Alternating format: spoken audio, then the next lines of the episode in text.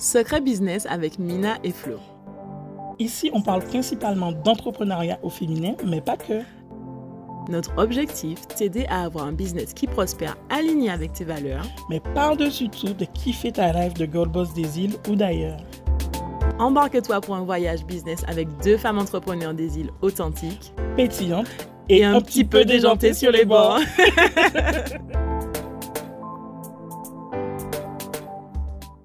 Salut les filles! Aujourd'hui c'est mardi!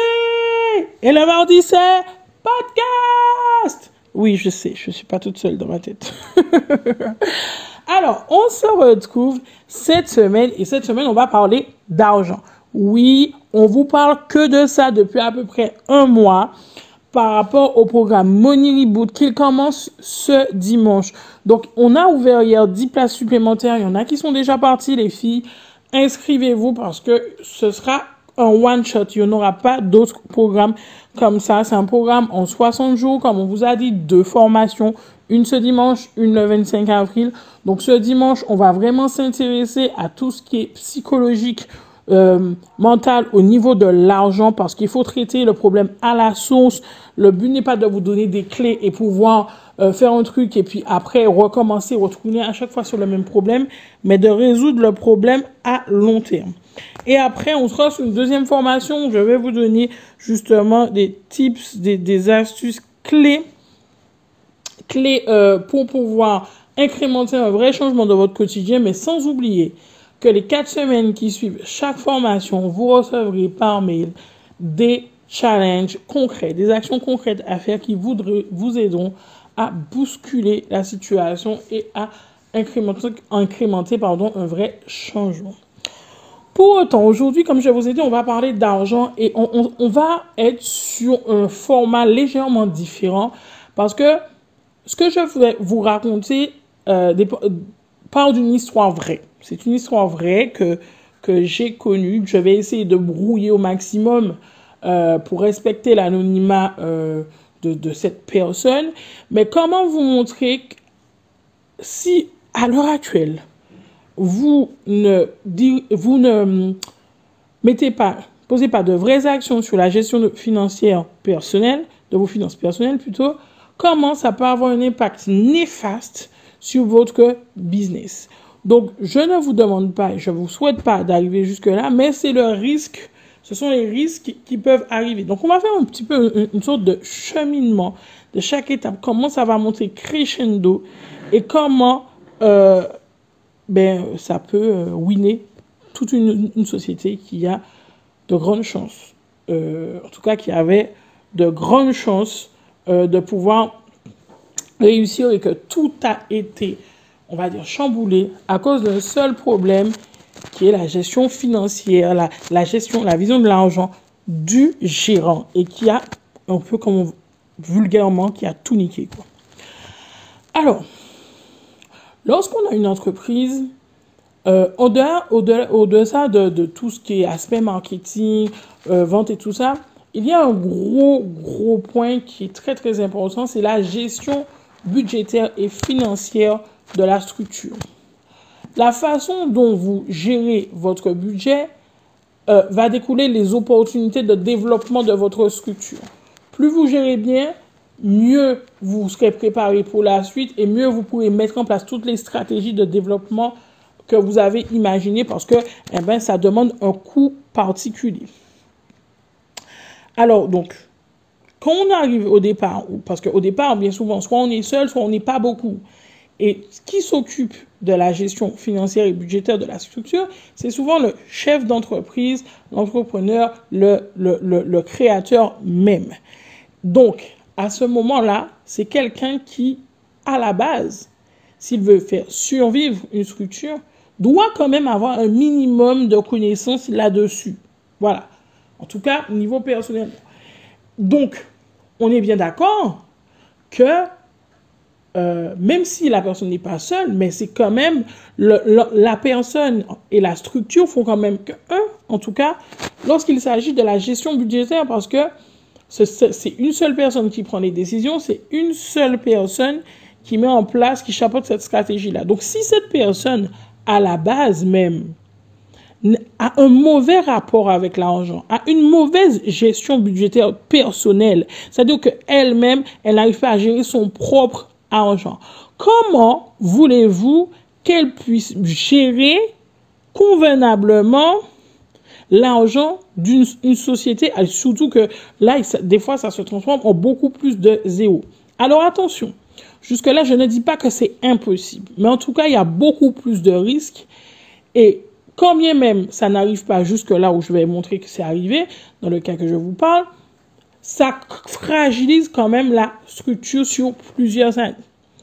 Donc lorsqu'on on, commence avec une démarche où eh bien, la personne elle, est fragilisée, elle ne sait pas gérer ses finances et elle gère l'argent de l'entreprise comme elle gère ses finances alors qu'elle gère déjà ses finances mal, on commence sur une mauvaise gestion budgétaire.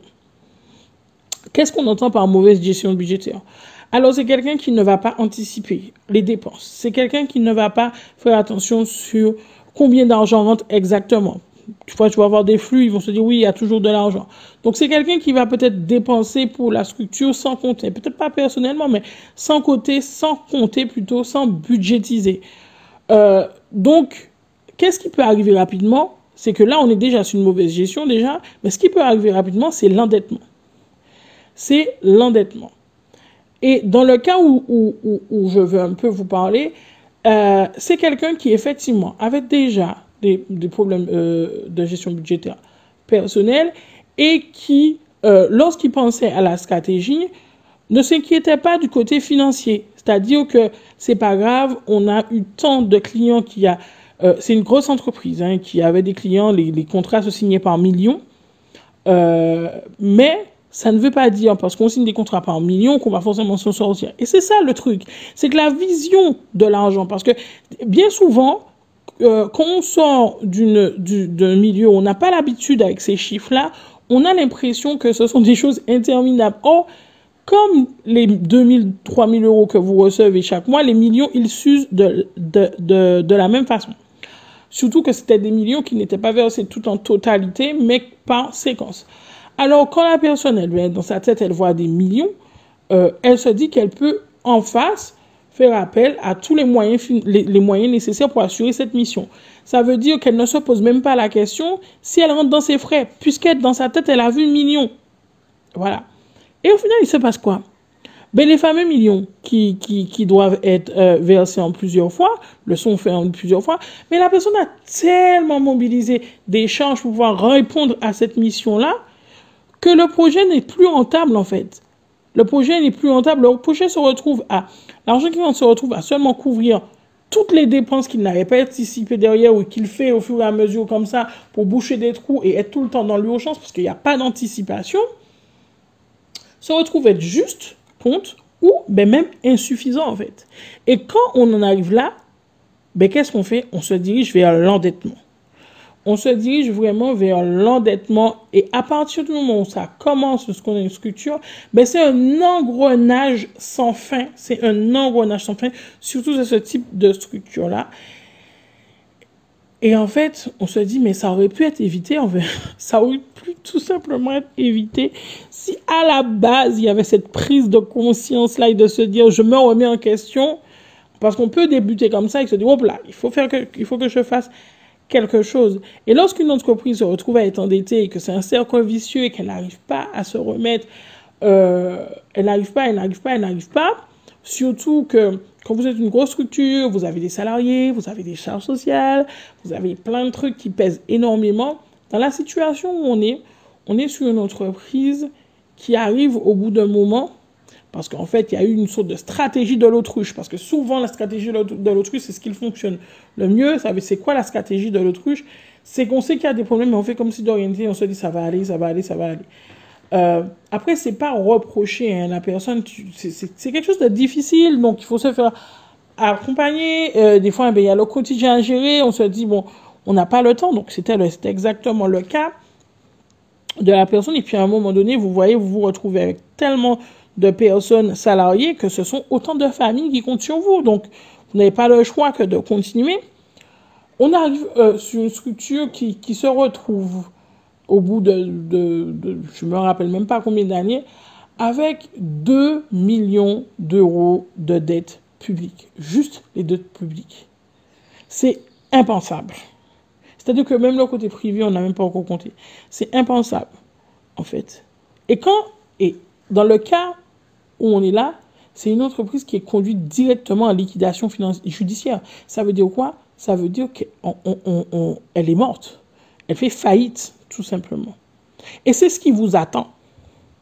Alors, dans le meilleur des cas, ce qui peut vous arriver, c'est qu'après l'endettement, pendant l'endettement, et que vous réagissez, puisqu'il y a toujours des moments, à chaque étape, on peut réagir. Si vous réagissez assez tôt, on passe en redressement judiciaire. Et en redressement judiciaire, il y a énormément de solutions, de choses qui sont mises à votre disposition pour essayer de reprendre votre souffle et vous redonner une deuxième chance. Mais là, il faut vraiment la saisir.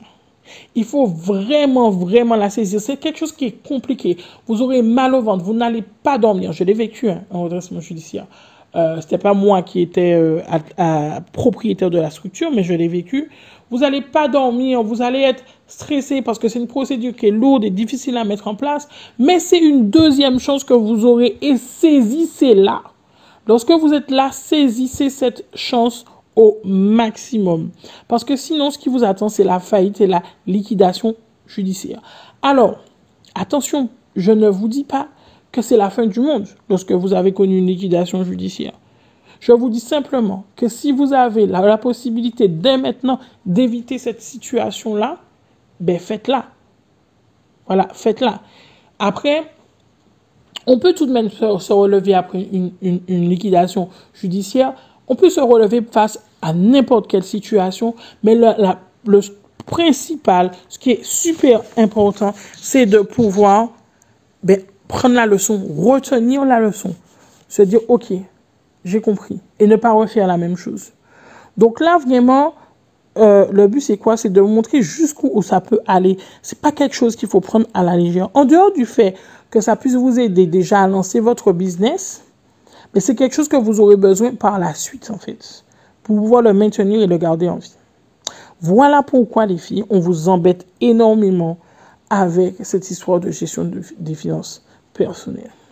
Alors j'espère vraiment que vous aurez compris et je vous dis rendez-vous, je vous donne rendez-vous dimanche euh, pour le programme, le début du programme euh, Money Reboot. Il reste quelques places, dépêchez-vous les filles. Et parce que c'est la dernière fois qu'on va euh, lancer ce programme-là, on vous prépare du lourd, du lourd pendant les mois prochains. Mais franchement, saisissez l'occasion. Je vous dis encore merci de m'avoir écouté et à dimanche.